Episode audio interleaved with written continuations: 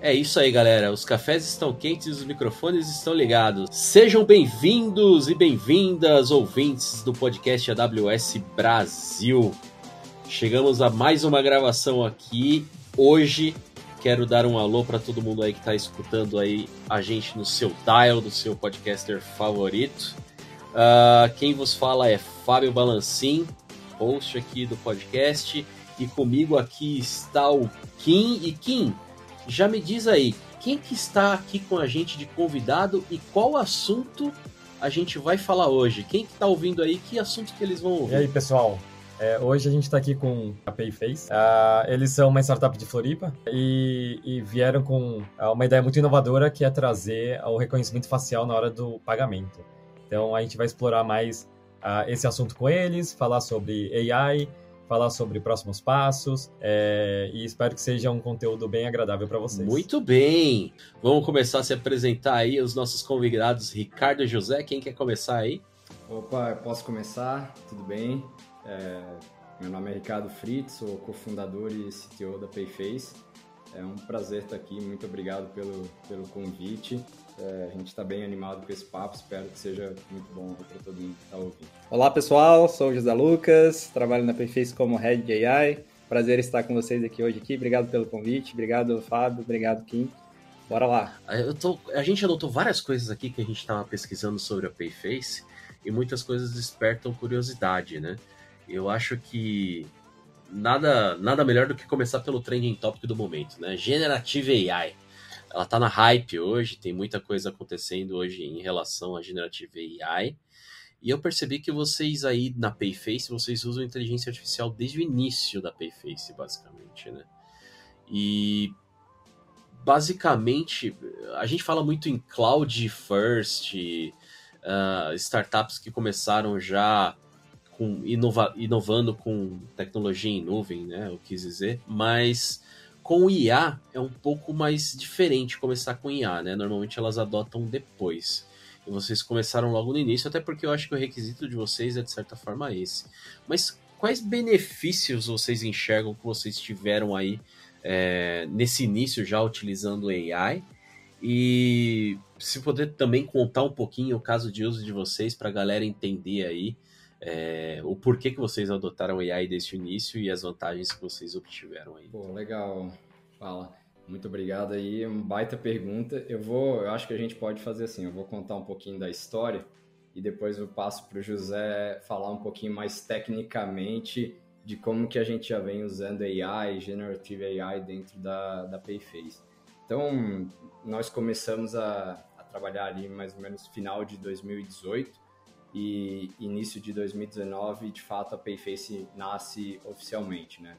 O, tem uma história que o meu cofundador, o Elad Zop, que é o nosso CEO, ele brinca que eu sou o primeiro ex-dropout que ele conhece, porque eu tive, eu entrei em ciências da computação em 2006 e aí no meio dessa história eu acabei cofundando outra empresa e aí acabei abandonando o, o curso e anos depois né, de ter abandonado o curso, eu voltei para a UFSC para terminar o, curso de computação.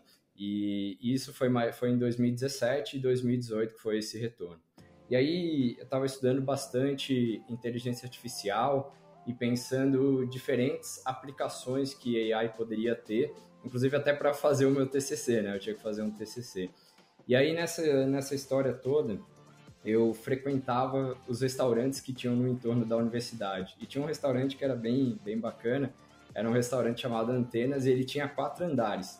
E aí eu chegava para almoçar né, no restaurante universitário, bem, bem cheio, bastante gente, mas eu ia lá, me servia, demorava um pouquinho e tal, e aí eu sempre ficava no último andar porque tinha uma vista bem bacana da universidade.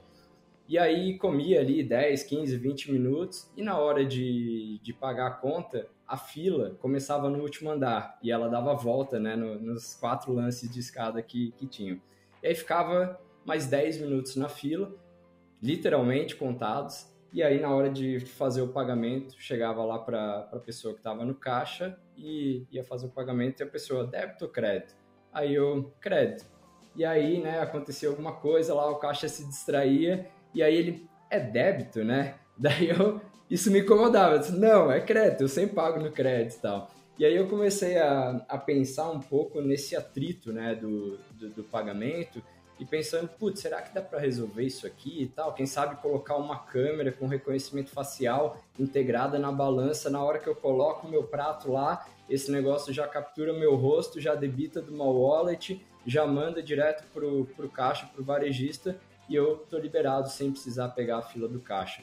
Então, eu, eu fiquei com essa, com essa ideia, é, pensando em como otimizar isso, e aí, em paralelo, o, o Eladio, ele estava é, empreendendo, ele já tinha, eu conheci ele quando ele fazia o curso de Sistemas de Informação, eu fazia computação, a gente fez disciplinas conjunto, então a gente se conhece há muitos anos aí, e ele estava em São Paulo, trabalhando numa, numa empresa do grupo Fast Shop, mas ele queria voltar a empreender, ele já tinha empreendido e tal, e aí eu estava terminando o curso, né, essa segunda volta aí para o curso. E aí ele, pergunt... ele começou a me provocar para, pô, cara, eu tô com vontade de voltar a empreender e tal. E eu tava meio que na vai, cara, eu tô com vontade de tirar um, um sabático aí, já que eu tô bastante tempo nessa jornada. Mas aí a gente foi conversando e sentamos para tomar um café. E aí eu trouxe para ele essa ideia da balança, né? De, putz, cara, provando o reconhecimento facial e tal. Será que não tem uma coisa aqui? E aí tomando café eu falei, putz, cara, a ideia é a visão de um pagamento invisível, que a gente poderia terminar de tomar esse café, levantar e ir embora e o café já está pago. A gente não tem que voltar lá para o caixa para fazer o pagamento. E aí isso pareceu bastante interessante. Então a gente começou a trabalhar juntos é, para de fato levar essa, essa visão. E aí, claro, né, a gente não ia abrir uma empresa, nada contra, mas abrir uma empresa para fazer balanças com câmeras. Né? A gente entende que existe um ecossistema é, complexo de pagamentos com adquirentes, com emissores, é, bancos, com sistemas de frente de caixa e assim por diante. Então aí a gente começou a, a trabalhar a Payface nessa visão de como que a gente vai funcionar num ecossistema grande já estabelecido. É, então a gente começou a desenvolver um protótipo. É, em 2000 e 2019 a gente tinha um protótipo, nós fomos acelerados pela Darwin aqui em Florianópolis em 2020 a gente levantou um, um seed e logo no início ali da pandemia e a gente estava muito focado em restaurantes nesse início. Só que veio a pandemia, a gente rapidamente teve que virar a chave para supermercados e farmácias e outros tipos de varejo, porque restaurantes, né, basicamente fechou tudo. E aí a gente foi, continuou trabalhando, continuou, começou a integrar com frente de caixas, adquirentes, etc. Em 2022, a gente teve a nossa Série A, liderada pelo BTG Pactual, e recentemente fizemos é, extensões aí de, dessa, dessa Série A. E então, assim, basicamente a Payface ela está procurando oferecer uma experiência incrivelmente rápida para o usuário no checkout, sem atrito, sem carregar nenhum dispositivo, podendo fazer um pagamento somente com seu sorriso, né? A gente brinca aqui e prevenindo fraudes né, para o varejista, porque a gente entende que esse ecossistema tem um problema também relativo a fraudes, e respeitando toda a parte também de LGPD, privacidade, uso de dados dos usuários. Né? Então, é muito comum a gente é, informar nosso CPF, nosso número de telefone, nossos dados. Então, a Payface acaba também endereçando essas questões aí de integração desses, desses dados para os varejistas. E basicamente isso é o momento que a gente está. E para o futuro, né, aproveitando já o gancho, é, nós continuamos atuando então em varejistas de médio e grande porte, especialmente varejos do setor alimentar, mas é, estamos é, avançando em integrações com as Smart POS, que são as maquininhas né, tradicionais de cartão, mas é uma nova geração de maquininhas que tem uma câmera frontal embutida. E essa câmera frontal a gente consegue fazer o reconhecimento facial. Então isso traz uma possibilidade de a Payface estar presente em todos os varejistas, né? Numa uma padaria, num pequeno restaurante, num vendedor autônomo e assim por diante. Então a gente consegue levar isso para todo mundo. E além disso, a gente também está trabalhando para entrar no mundo online, né? então onde a gente pode autenticar transações é, no, num ambiente bancário, num ambiente de e-commerce e assim por diante. Então, basicamente, esse é o status atual aí da Payface, são as coisas que a gente está atuando ali. Muita coisa. Achei até interessante porque uma das, um dos seus goals, né, basicamente, é, diminuir aquela coisa que todo brasileiro tem como tradição, né? Que é fila. Achei bem interessante esse, esse ponto. Totalmente. Isso me incomoda muito. Eu lembro quando eu era novinho, uma vez, sei lá, devia ter 10 anos de idade, eu fui com a minha mãe comprar, acho que era um colchão, alguma coisa. E aí a, a vendedora deu uma, uma ficha em papel gigante para minha mãe preencher, para entrega e etc e tal. Eu falei, mãe, isso aí não poderia ser feito no computador e tal, tem que mudar esse negócio e tal. Isso, putz, faz muitos anos, né? Eu acho que era antes dos anos 2000 ali. Então, é uma coisa que, de fato, me incomoda bastante, assim. Então, fico bem feliz também de poder resolver um, problema que é um problema meu, que me incomoda, mas, como você trouxe, é um problema de todo mundo, né? A questão da, da fila, é, do checkout, a fricção, ter que repetir, ter que eu acho que isso é coisa do passado e a Payface está aqui para solucionar esse tipo de problema. Ah, só queria saber se vocês se basearam no que estava acontecendo na China, pagamento ah, com reconhecimento facial, ou foi uma ideia que surgiu daqui mesmo? Boa. A, a ideia surgiu daqui, de fato. É, o que eu estava pesquisando não era necessariamente use cases da China, mas eu estava olhando muito os perfis acadêmicos, os papers, as tecnologias, o estado da arte de reconhecimento facial lá em 2018 para poder fazer essa aplicação. Mas aí, a partir do momento que a gente decidiu começar uma empresa, começar esse negócio, a gente começou a pesquisar tudo, né? E, e obviamente, a gente foi parar na, no case da China, que naquele momento estava tava começando, mas já era um começo com milhões, alguns milhões de, de transações em 2018. E eu lembro que na época eu zerei todos os vídeos que tinha no YouTube em relação ao pagamento com a China. Não tinham muitos, tinha sei lá, 40, 50 vídeos sobre pagamento por reconhecimento facial. Então foi um benchmark que a, que a gente se inspirou, assim. E recentemente eu e o Eladio estivemos na China e a informação que, que a gente teve lá é que eles estimam que esse ano mais de 500 milhões de pessoas vão ter feito pelo menos um, uma, um pagamento com uma identificação, pagamento com reconhecimento facial na China. Então é um negócio que Lá atrás eram algumas, alguns milhões de transações, hoje são né, centenas de milhões de transações com reconhecimento facial. Eu acho que é uma, é uma tendência que veio para ficar. Eu ando vendo muitos cases de IA é, no setor financeiro, desafios, benefícios que cada um ganha. Mas quando a gente fala de IA, né, inteligência artificial para reconhecimento facial, existem soluções N, né? Existem, sei lá, eu preciso encodar uma imagem, escolher qual que é o modelo mais correto, mais correto não, né, com mais efetividade para detectar um rosto, que tipo de rosto é, é, e também tem os bias, né, que a gente procura evitar na detecção, é, múltiplas, múltiplos ângulos de rosto, tem até aquela forma hoje em dia que o pessoal fica girando o rosto pro celular, né, pro celular pegar vários ângulos, é muito engraçado, mas enfim, eu vejo que apesar de parecer fácil, não é fácil. Então eu queria escutar um pouquinho aí do, do José Lucas, inclusive. É, como é que foi os desafios? Como é que foi implementar? Como é que vocês estão utilizando hoje também essa parte de reconhecimento facial e, e os desafios que você anda encontrando? É, de fato é bem desafiador aí, né? Eu trabalho com, com reconhecimento facial é, desde 2014, até naquela época ainda o as soluções eram bem menos, uh, tinham bem menos acurácia do que hoje em dia, né? E naquela época. É verdade, o pessoal reconhecia a maçã do rosto, né? Os brilhos. Com o OpenCV, eu lembro dessa época aí, bons tempos. Sim, sim.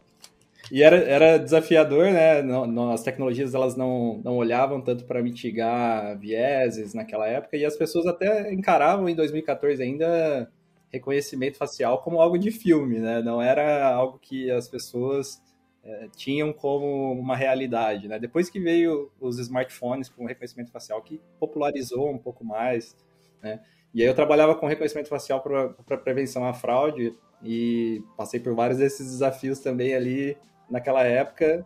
É, depois ali no finalzinho de 2019 eu comecei a trabalhar num modelo, desenvolvimento de um modelo específico, né? E aí o Ricardo entrou em contato comigo, tinha muita sinergia o que a gente estava fazendo, o que a Payface estava construindo, a gente Aí eu peguei e vim para a Payface para trabalhar aqui na Payface. A gente tem a tecnologia desenvolvida dentro da Payface, né, uma tecnologia proprietária, e isso nos facilita, inclusive, né, mitigar todos esses problemas, esses desafios, que a gente consegue desenvolver uma solução sob encomenda. e a gente consegue fazer garantir que ela tenha todas essas características né, inclusivas que a gente quer. Naturalmente, né, o, o, a tecnologia de reconhecimento facial ela é mais inclusiva do que as outras tecnologias de biometria pelo fato de utilizar o rosto, né? Outras que usam impressão digital, palma da mão, pode ser que ainda tenha alguns impedimentos ali para algumas pessoas, né? E a gente trabalha em outros pilares também, né? Não só a inclusão, mas a equidade biométrica, é, a parte de conveniência e segurança, que é uma balança, né? Então a gente quer garantir a maior segurança, né? Considerando o contexto de pagamentos, mas também a gente quer garantir a, a melhor usabilidade, né? Que a nossa tecnologia ela seja acessível, fácil de usar é, assim como todos esses pontos que o, que o Ricardo trouxe sobre essa construção de, da solução Payface, né? O que, que a gente quer entregar para o pro, pro usuário final. Ali. É, você citou um ponto que uh, você falou assim, antes de surgirem os celulares, aí surgiram os celulares, aquilo começou a, a, a divulgar mais, né? É, quando surgiram os celulares, vocês a, tiveram dúvida se a solução de vocês era algo único é, ou tinha virado fato, uma commodity? O, o, Face ID eu acho que foi o maior popularizador né, da, da tecnologia de reconhecimento facial, mas ele se comporta. A gente nunca pensou dessa maneira como, como um concorrente, porque ele se comporta de fato diferente, né? Ele reconhece a pessoa somente naquele dispositivo, toda a parte do reconhecimento facial ela acontece no próprio dispositivo então não tem uma identificação um para N. Então, com a nossa tecnologia, a gente tem a gente tem as duas coisas. Eu consigo verificar, encontrar, por exemplo, o Kim. Se você tira uma foto, eu consigo, putz, esse aqui é o Kim, bate, é um para um. Eu, eu, tenho uma foto de referência, a foto você está tirando agora e eu consigo fazer essa, essa comparação e esse match.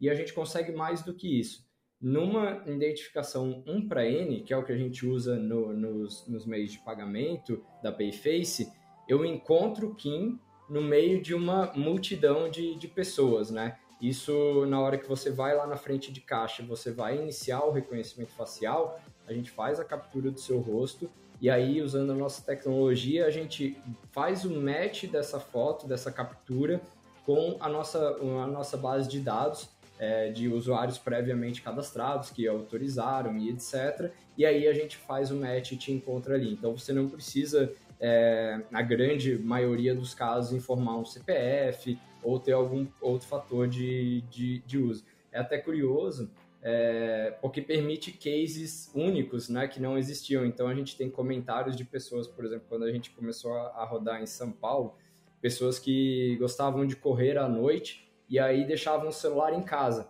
E aí, a partir do momento que a gente colocou a tecnologia em alguns supermercados, é, o pessoal trouxe comentários de que, pô, agora eu posso, depois da minha corrida, parar no supermercado, compro um, né, um, um algum refresco, alguma, algum drink, alguma coisa nesse sentido, e aí eu, é, ou alguma coisa para fazer a janta e, e vou para casa sem estar com meu celular, sem estar inclusive com algum relógio, algum dispositivo porque a gente tem essa capacidade de encontrar aquele rosto numa, numa multidão. Né? Esse é, o, é, um desafio bem legal que permite novos, novos use cases. Não, isso é bem interessante e ainda mais com a cidade cada vez mais perigosa, né? o pessoal não quer sair com celular, sequestro relâmpago e tudo mais. Né? É, só mais uma perguntinha. É, vocês tiveram alguma dificuldade de implementar essa solução no mercado financeiro, que é super é, regulado? Bom, eu acho que nesse aspecto, desde o, desde o início da Payface, até coincide é, quando a LGPD, de fato, a, a, lei final né, foi, foi aprovada, era agosto de 2018. E ela começou a valer né, efetivamente em setembro de 2020. Então, quando a gente começou, a gente já sabia, putz, a gente está entrando aqui num negócio que vai envolver a área de pagamentos, o setor financeiro e vai envolver biometria facial. Então, todos esses aspectos, eles desde o início, desde o alicerce da Payface, a gente analisa muito. Então, a Payface hoje ela é 100% adequada à questão da LGPD e eu acho que é interessante destacar aqui que a gente usa é, como base o consentimento explícito do usuário em cada transação. Então, a gente tem outras possibilidades na LGPD, mas a gente usa a que é mais transparente e correta, né, digamos assim, é, com o usuário respeitando ali as escolhas dele. Então, é algo bem importante para a gente. E na parte aí do setor financeiro, nós somos uma empresa PCI DSS, Level 1, e então que é algo muito importante. A gente também é, hoje estamos é, em processo para nos tornarmos uma é, iniciadora de pagamento é, no, junto ao banco, ao banco Central. Isso vai permitir a gente inicializar transações de Pix e você poder fazer um pagamento com o rosto usando Pix. Então, são, são cases bem bacanas e aí, com certeza, envolve toda essa parte de, de regulamentação, né? E além disso, eu acho que vale mencionar que em 2022 nós fizemos a primeira transação de pagamento com reconhecimento facial reconhecida por uma bandeira, é, junto com a Mastercard no supermercado San em São Paulo. É, e isso a gente está trabalhando junto aí com as bandeiras. É, eles têm programas de, de biometric checkout, onde entra toda essa parte de é, segurança e performance e análise da solução para a gente poder rodar aí no mundo aberto, nas Smart POS, como eu mencionei. Então, é um setor bem, bem regulado, mas é possível de fazer e a gente faz questão né, de seguir a risca tudo que é necessário, porque para a gente, né, a gente não pode correr nenhum, nenhum risco em relação a isso. E aí eu acho que tem algumas coisas específicas até de AI, que eu acho que vale comentar aqui mais específico aqui do nosso contexto. É, existe uma framework chamada Atlas, que ela é Adversarial Threat Landscape for Artificial Intelligence Systems, que ela é como se fosse um guideline para a gente proteger sistemas de inteligência artificial. Então, pensa o seguinte, é, às vezes a gente simplifica muito, ah, estamos usando AI aqui e tal, mas tem todo um processo envolvendo machine learning, que é desde a parte da coleta dos dados para formar o, data, o dataset, a forma que esses dados são armazenados, é, depois que eu tenho o modelo, como é que eu gero o modelo? Porque, por exemplo, um, um invasor, um, um, hacker, vamos dizer assim, ele pode de alguma maneira interferir lá no modelo, na forma de geração do modelo para colocar algum bias que vai permitir na hora que ele identificar ele colocar, por exemplo, algum artefato na frente de, da câmera e ser reconhecido por, é, né, sempre que tiver aquele artefato. Então essa framework ela nos ajuda a proteger todas essas etapas do desde a coleta dos dados até o deployment do, do modelo de, de reconhecimento facial e de AI. Então a gente está trabalhando nisso também para é, o Esse cargo de Head of AI já nasceu assim? Não existia? Foi criado? É, é, é novo isso, né? Para o mundo de, é, de tech, né? É, é, isso, isso, você já nasceu assim ou já tinham essa visão desde o começo? É, eu acho que o José pode contar um pouquinho aí da, da como é que foi parar nessa posição, né? Não, a, a, visão ela sempre existiu desde o começo, acho que até pela natureza do, da solução, do produto que a gente está trabalhando, né? E no início ali, principalmente, a gente colocou algumas coisas de pé em relação à AI e aí a gente teve uma demanda também para escalar o produto no que diz respeito à, à engenharia, então atuei um período também como head de engenharia né? e a gente fez essa transição que a gente estava planejando ali já desde o início para que eu pudesse focar né, em AI ali para a gente trazer é, essas evoluções também ali para mais fortes ali para o nosso produto, né, aspecto. Assim como a gente já, já vinha fazendo desde o início, mas em paralelo com essas outras iniciativas. Vocês foram muito inovadores, né? Provavelmente o RH xingou porque não encontrou mais ninguém para ver cargos e salários. É, é uma boa. Parte da inovação, é, eu, né? Faz é, parte do jogo. Com certeza. Eu acho que vale o, o José mencionar um pouquinho também, que às vezes a gente falar de reconhecimento facial, mas na realidade isso envolve muita coisa de AI, né? Então a gente tem a parte de detecção do rosto, a parte de liveness, que é extremamente importante, aí a própria parte do modelo de reconhecimento facial e tem também é, essa essa tecnologia para encontrar esse rosto no meio de muitos rostos, né? Que é uma outra camada também envolvendo AI. Então, José, se quiser contar um pouquinho, eu acho que, que vale a pena. É, aproveitando, já você já conta tudo de uma vez, é, o, o, que você está explicando é o que permite eu trazer a segurança, por exemplo, de eu não botar uma foto e Exato. reconhecer meu rosto, né? É isso, né? É isso. Essa é a tecnologia de liveness. Ah, isso é o que me dá medo, cara. Alguém chegar com a minha foto lá e falar, eu sou o Fábio ir lá e comprar, debitar no meu cartão do nada. Eu sou muito curioso como é que funciona. Com certeza, com certeza. É, tem esse aspecto, assim, de. Quando a gente fala de reconhecimento facial, né? De certa forma, qualquer pessoa pode treinar um modelo de reconhecimento facial, né? Mas aí a gente tem níveis, tem, tem o tier comercial, tem o tier acadêmico, tem o tier entusiasta, né? Que tem diferentes protocolos que a gente precisa seguir dentro de cada um desses tiers, né? Então, quando a gente fala de uma aplicação para o mundo real ali, é, envolvendo todos esses componentes né, que, o, que o Ricardo citou é, e toda essa parte de, de, segurança que a gente precisa garantir, a gente basicamente a gente desenvolve né, cada um desses, desses é, steps necessários para a gente poder reconhecer uma imagem, né? Parte desde uma detecção de um rosto, de fato, aí a gente tem faz um processo ali para detectar os landmarks, para fazer um alinhamento por transformação de similaridade, é, para padronizar essas imagens, né? É, para aí sim elas serem processadas, né? A gente passar por, um, por uma geração de um vetor onde essas, essas imagens vão significar ter algum significado ali para serem clusterizadas e a gente poder fazer essa busca um para para encontrar esses usuários, né? E antes mesmo disso, né, tem essa tecnologia do, do liveness detection, que é o que garante que é uma foto real e que não, não, não vão existir esse tipo de ataque, né? No mundo offline, ainda é um pouco mais é, controlado por, pelo fato de ser uma operação normalmente assistida, né? Mas ainda assim, a, nossa, a gente tem a, essa a tecnologia aplicada que usa, usa machine learning também para detectar uma imagem. A gente tem um, é, a gente tem um, um, grupo de pessoas também, de pesquisadores, trabalhando no desenvolvimento de uma solução é, de livens ali, que a gente teve um projeto fomentado ali pelo CNPq também. Então, a gente está tem todas essas tecnologias, a gente tem toda essa stack dentro de casa e a gente consegue aprimorar, aprimorar e garantir os níveis de segurança e usabilidade que a gente quer.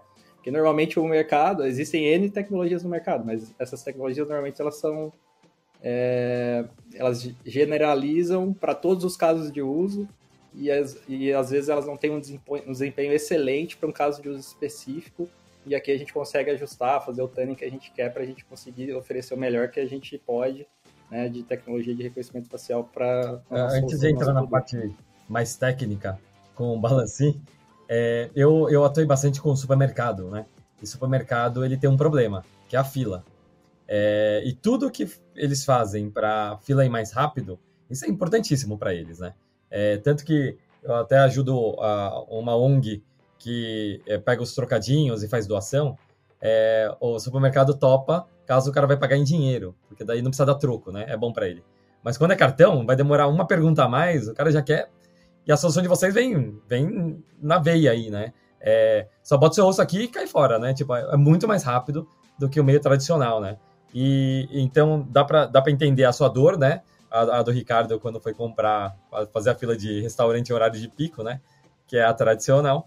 Mas o supermercado sendo um early adopter aí também, uh, ah, para mim faz sentido. É isso mesmo, né? Total, faz, foi assim faz que, bastante sentido. vocês entraram? É, essa questão de otimizar a fila é muito importante e a gente tem ganhos significativos, assim, né? Então a gente consegue fazer uma, uma transação é, de 5 a 10 segundos. Então é, a gente corta muitas perguntas, né? Porque a pessoa chega ali, ela já pode iniciar passar o CPF, não precisa de nada, né? Exato, passar o CPF, etc. Tem um case bem comum, né? Se tu vai em farmácias, se tu vai ali no balcão, é muito comum tu ouvir as pessoas falando CPF, né? E tal, informando. Então, é, a gente otimiza bastante, às vezes erra. Quando digita, mesmo você digitando CPF num PIN-pad, você precisa confirmar novamente esse valor. Então, só aí já vão mais de 30, 40 segundos. E então acho que é, é, um, é o principal case. E especificamente para o varejo, para supermercados, tem a questão também de identificação e fraude, que é muito importante. É, eu vou dar um exemplo né, de uma fraude que pode acontecer. Cashback. A gente vai lá, informa o CPF, né, fala o CPF, e aí você acumula um cashback em determinado supermercado. É, a gente ouviu cases é, de clientes é, de supermercados que o caixa tinha acumulado mais de 20 mil reais no nome dele, no, no CPF dele ou de um terceiro. Porque na hora que você falava o CPF, na realidade ele estava botando um outro CPF ali. Então, às vezes, a fraude não é tão aparente. A gente pensa muito naquela fraude do, do, cartão e tal, mas ela vem em outros mecanismos também, né? E aí tem um outro case importante para os varejistas que é no arranjo fechado, né? No private label, que são aqueles, é aquele cartão que só funciona naquele ecossistema do varejista. E aí ali também é um pouco mais frágil do que o, o arranjo aberto, o arranjo bandeirado, né? É onde a gente tem um pouco mais de segurança. E aí, nesse caso, a Payface consegue cobrir muito bem os aspectos de segurança, além, claro, da questão da, da velocidade. Da a gente está falando muito em velocidade, fila, é, os 30, 40 segundos que você comentou aí para digitar o CPF, ou até mais, dependendo, viu? Às vezes eu pego um pessoal lento para digitar, mas enfim. É, queria perguntar aí para vocês, acho que para o José Lucas principalmente, que você deve ter um tempo de latência, né? Tipo, ah, entre a pessoa ver o rosto da pessoa, né? E aí até pergunto como é que funciona o processo de vocês. Porque o liveness normalmente é aquela lá que você precisa dar alguns ângulos do rosto, né, para você ter uma uma característica em vetor ali correta para você ver falar é a pessoa ou não é a pessoa, né? Dá uma dancinha com a cabeça, a gente costuma brincar, né? É... Como é que funciona essa latência? Você roda diretamente no, no aparelho ali local? Você roda diretamente ali na AWS? Como é que como é que funciona essa latência para você? É muito rápido? Principalmente mercado que tem compliance, né? De transação, tempo de transação. Como é que funciona? Ah, isso? perfeito, Vancini. Além do tempo, né? Tem outro questão, uma outra questão até conectada com esse assunto, que é o tipo de tecnologia de liveness que a gente utiliza, né? A gente utiliza o liveness passivo, né? Que é, um, é uma tecnologia onde a gente analisa um único frame, né? Uma única imagem capturada estática. Então, o usuário ele não precisa fazer desafios. Então, esses posicionamentos que são clássicos ali para algumas tecnologias de liveness, é, a gente elimina do processo. Então, a mesma foto que é utilizada para o reconhecimento facial é a, é a, foto que a gente faz a, a, o teste de vivacidade ali, e, sem gerar fricção para o usuário ou algo do tipo. Né? Então, esse processo, isso já acelera o processo, porque é, é muito, passa a ser um processo muito natural. É o, é clicar de um, de um botão, né? Pra, é, um é o olhar para a câmera, basicamente, né?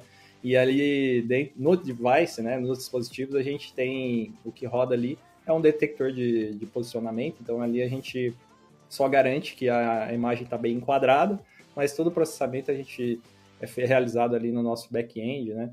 E a latência, de fato, basicamente é o tempo de envio dessa imagem é, através da internet, que pode variar ali é, devido à conexão do local, etc. Mas é, o processamento ele é muito rápido, acontece muito rápido ali no, no back-end, a gente consegue paralelizar todos esses processos, todos esses que ocorrem ali, né, pra, até a gente chegar do momento de gerar um vetor para identificar essa pessoa até fazer essa pesquisa no cluster, a gente consegue paralelizar vários steps e, e deixar isso é, de uma forma, trazer isso de uma forma bem rápida para garantir uma boa experiência e a menor fricção possível para o usuário também. Eu, eu, acho que vale, vale complementar que eu falei que a gente está sendo é, junto com bandeiras, né, fazendo um processo de certificação e um dos aspectos que eles olham é a performance. E aí é, é a performance de conveniência. E aí nesse caso eles têm parâmetros claros. Então a transação ela precisa ser completada em até dois segundos e o tempo de processamento do device em até 500 milissegundos é, após a captura do rosto, né? Então, de fato, é muito rápido, isso contando latência de, de rede e tudo. Então, é muito rápido para o usuário. E uma coisa que ajuda também é a gente estar tá rodando na AWS em São Paulo, né? Então, aqui pro, antes a gente rodava na região da Virgínia como a região principal, e aí a gente virou a chave no, no início do ano, só, é, virou a chave para rodar 100% no Brasil, e aí melhorou muito esse, esse aspecto ali da, da latência também. E hoje a gente, é, a gente tem disaster recovery em duas regiões, tá? Então também deu um trabalhinho, mas foi muito legal aí com a ajuda da, dos engenheiros aí da, da AWS a gente conseguiu fazer isso. Teve alguns desafios específicos pela essa questão do cluster de, de reconhecimento facial e etc mas foi muito bacana e a gente fica bem, bem satisfeito aí também de poder usar essa infraestrutura de vocês para muito interessante você falou até uma coisa que me despertou uma certa curiosidade deve ter despertado quem está ouvindo a gente aí que você tem um cluster de que faz esse papel de reconhecimento, né? Vocês hoje, que tecnologias da AWS, não não não perguntando muito debaixo do capô, mas e sim é, de forma mais abstrata, que tecnologias da AWS te ajudaram assim você rodar esse workload do seu back-end? Você está usando algumas instâncias EC2 com propósito definido para trabalhar com inferência, para fazer treinamento com GPU, ou não, você está utilizando a ferramenta lá do SageMaker para treinamento e host de endpoints para inferência. Como é que vocês estão fazendo isso aí do lado de vocês? Cara, a gente usa bastante coisa ali da, da AWS, é, mas a parte de processamento de back-end, a gente usa muito Node aqui, na parte de aplicação, e a gente roda grande parte da, da, desse workload usando Lambda. Então, a gente usa bastante Lambda, DynamoDB, usa o, o, Aurora ali gerenciando, a gente tem banco de dados relacionais e, e NoSQL também. E, e aí, especificamente, por exemplo, essa parte que faz o liveness, ela roda daí já em, em máquinas fixas, porque daí já é um, um, outro tipo de processamento. E a parte do reconhecimento facial também, o José pode falar mais um pouquinho, mas a gente tem banco de dados, a gente desenvolveu em cima de banco de dados existentes uma tecnologia para armazenar esses, é, essa representação do rosto, onde a gente faz a busca é, um para N. Então aí é algo é, que tem alguns é, segredos ali da Payface de como fazer o processamento de maneira otimizada. Boa.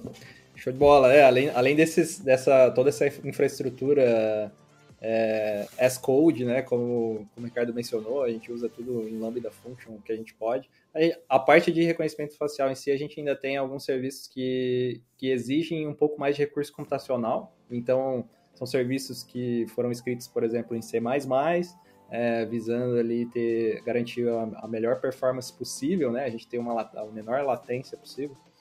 E com isso, esses rodam no Fargate ali, é, a gente tem as, as tasks ali que, que sobem no, no ECS ali é, para esses serviços, né? Alguns deles em Python, outros em C++, e, mas tudo que a gente pode usar como, como serviço ali também a gente utiliza.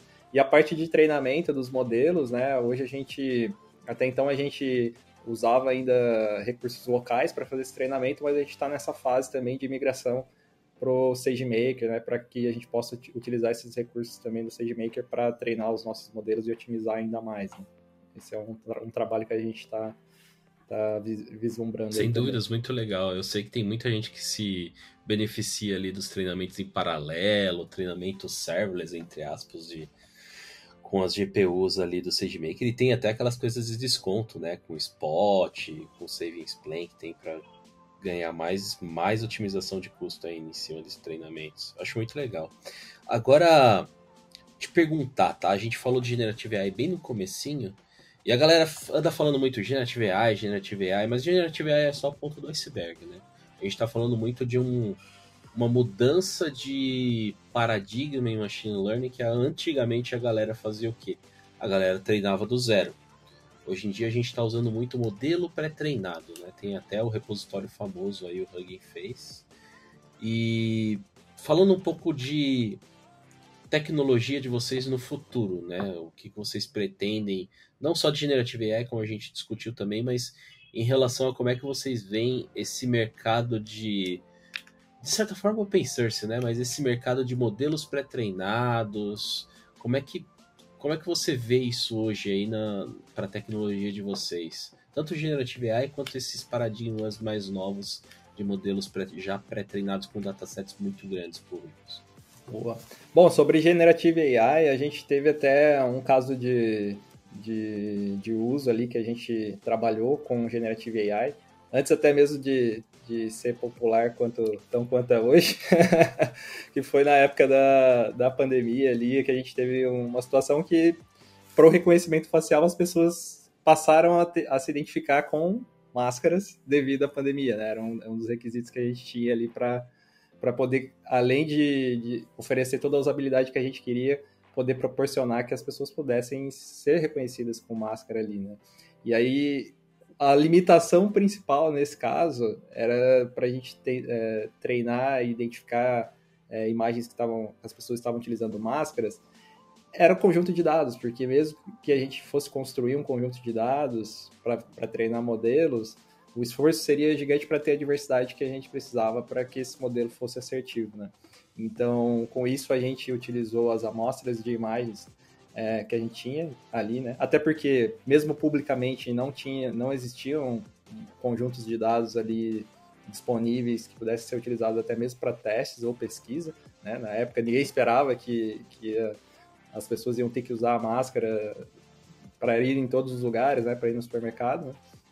Então, com isso, não tinha essa diversidade de, de dados disponíveis ali. E a gente teve que, que usar técnicas de IA generativa para gerar um conjunto de dados e a gente gerou um conjunto de dados 100% sintético e a gente conseguiu ali atingir ali o estado da arte da detecção de máscaras para poder conseguir inserir nesse, no nosso fluxo né, de, de reconhecimento facial ali, é, utilizando somente os dados sintéticos de, de IA generativa. Né? Então, no nosso caso de uso, a gente já, já usa e, inclusive, a gente pretende estender esse uso ainda mais para detecção de outras features mais específicas ali sobre da, da face das pessoas, né? E sobre modelos pré-treinados, né? É, eu acho que depende muito do caso de uso, né? A visão. Porque no nosso caso aqui específico, o nosso modelo de reconhecimento facial, por exemplo, é treinado do zero, né? Então a gente tem, tem toda uma estrutura que é construída ali das, da, dessas, desse modelo, né? Da arquitetura desse modelo e a gente treina do zero. A gente não, não aproveita pesos ali para de outros modelos pré-treinados para o nosso caso de uso específico. Mas em contrapartida, né, transfer learning ela é uma, uma técnica que ela é muito útil, ainda mais quando não, a gente não tem um conjunto de dados muito grande disponível para alguns casos de uso. Né? Então, com certeza é super válido e isso ajuda bastante, né? Até então, as empresas entrando acredito que as empresas entrando mais forte nisso, né, que agora com, com a corrida da AI, a gente vai ter uma qualidade melhor desses modelos também, né? Até no passado era existia uma dependência muito grande de, de pesquisas, né, de, do mundo acadêmico treinar esses modelos e ainda assim alguns nem eram disponibilizados publicamente para que esse trabalho pudesse ser utilizado para dar continuidade, né, em, em algum tipo de treinamento, né? E hoje virou um serviço, né? Hoje é um modelo pré-treinado, ele é um serviço que você pode utilizar numa estrutura é, de cloud corporativa e que vai te, vai te dar bastante garantias também ali do, do processo, da qualidade do processo que foi realizado até então ali para chegar naquele modelo. Última pergunta minha. Para quem nunca usou a Payface e quer usar, é, ela encontra vocês em qualquer lugar, aonde é, depende do estado que a pessoa tá, né? Em quais estados você tem uma penetração maior? Eu consigo sair sem a carteira hoje? Daria para fazer isso? Não daria? É, é, onde eu encontro vocês? Boa. É, bom, o primeiro passo hoje para utilizar a Payface é procurar o aplicativo da Payface na, nas stores e fazer o, o seu cadastro, adicionar um, um, cartão de crédito, um meio de pagamento. E aí você pode. Hoje a gente está em. A gente tem mais de mil pontos de vendas contratados, mais de 500 já instalados, e a perspectiva ano que vem é estar tá em 5 mil locais fixos, além desses projetos aí que eu mencionei com o Smart POS que vão levar a gente para muito mais lugares. A gente está principalmente em São Paulo e Rio de Janeiro, é onde a gente tem maior, maior penetração. E no site da Payface, payface.com.br, lá tem a lista completa de todos os locais que a gente está, super atualizada. Então, se você tiver a oportunidade, é muito bacana, assim, recomendo, porque a experiência é mágica, assim, a primeira vez que você usa, você é reconhecido sem estar com nenhum dispositivo, somente com o seu rosto ali, é, é uma coisa mágica, assim, a gente já teve esse depoimento de algumas pessoas. E aí, galera mais tech aí que tá ouvindo, cara, se tiver qualquer problema ali, acontecer alguma coisa, reporta pra gente, manda, porque né, o Gmail foi, foi beta aí por quê? Quase, quase 10 anos, acho. Então a gente também está à frente, está desenvolvendo a tecnologia, tem seus desafios. Se tiver algum problema, alguma questão, entre em contato, que a gente gosta muito aí do feedback da galera tech também para fazer as melhorias aí do, da nossa plataforma. Eu quero agradecer a visita de vocês, tá? Ricardo e José. Foi muito divertido, achei o assunto muito legal. Tenho certeza que quem está ouvindo aí adorou o assunto, que passou por várias coisas, desde negócio para fintechs, desde investimento. A gente falou muito de IA, Generative AI, modelos pré-treinados, que é um assunto bem latente aí entre a galera. Eu quero agradecer muito o papo com vocês é, e deixar aí o espaço se vocês quiserem deixar algum recado, um, um beijinho aí para mamãe, papai tio que tinha que estiver ouvindo aí no, no podcast da AWS também. E aproveitar quem estiver ouvindo aí, se tiver perguntas também para a gente, pode deixar a pergunta aí no hashtag podcast AWS Brasil, tá? E Boa, vamos lá. Muito obrigado, é, Balancim, Kim, foi um, um, prazer aí estar com vocês. É, a AWS tem sido um parceiro fantástico aí para a Payface, então a gente fica bem feliz com essa, com essa oportunidade. É, Para quem está ouvindo, é, saibam que aqui na Payface tem bastante desafios técnicos, então a gente tem, tem sempre oportunidades aí para a galera que quer botar em prática né, essa questão de AI, questões de engenharia, produto como um todo, é, vão ser super bem-vindos aí para a gente conversar também. Show de bola, agradeço obrigado. também pessoal aí, obrigado Balancinho, obrigado Kim, foi um prazer aqui estar com vocês. É, reforço que o Ricardo mencionou, né? A gente está tá sempre aberto aí para pessoas que querem colaborar com o projeto ali e, e, a gente chegar do outro lado ali com a melhor solução possível aí. Com certeza a gente está em busca de mais pessoas também aí para colaborar com, conosco aí também. Agradeço aí pela Muito obrigado. Ok, quer deixar um recado final aí para a galera? Agradecer uma frase, um pensamento do dia a gente tem, tem isso no, no time interno, pensamento do dia. É, é da semana. É, Muito bom. Né? Aí alguém é responsável por isso tem que ficar pensando. Mas eu não pensei nada, não. A, a, ideia é só a, a agradecer a, presença de vocês. Acho que é, é um conteúdo muito rico para as pessoas que estão ouvindo é, aqui, né? E, e, saber como é que é tanto empreendedor, né? Que quer empreender ou ver a jornada de vocês aí, que estão crescendo uh, bem forte uh, por aí, é, quanto para aqueles que estão nessa jornada de uh, ter uma startup, ser o co-founder e ver as dificuldades alheias né, e se inspirar nelas. Acho que é, é, foi, foi bem legal. A gente tocou um pouco na parte técnica para os mais técnicos, tocou na parte de business para quem é mais business. Então acho que teve de tudo um pouco aqui. Agradeço aí pelo tempo de vocês.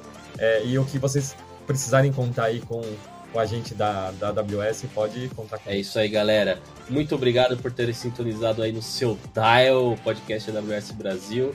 E ficamos até a próxima. Obrigado. Tchau, tchau.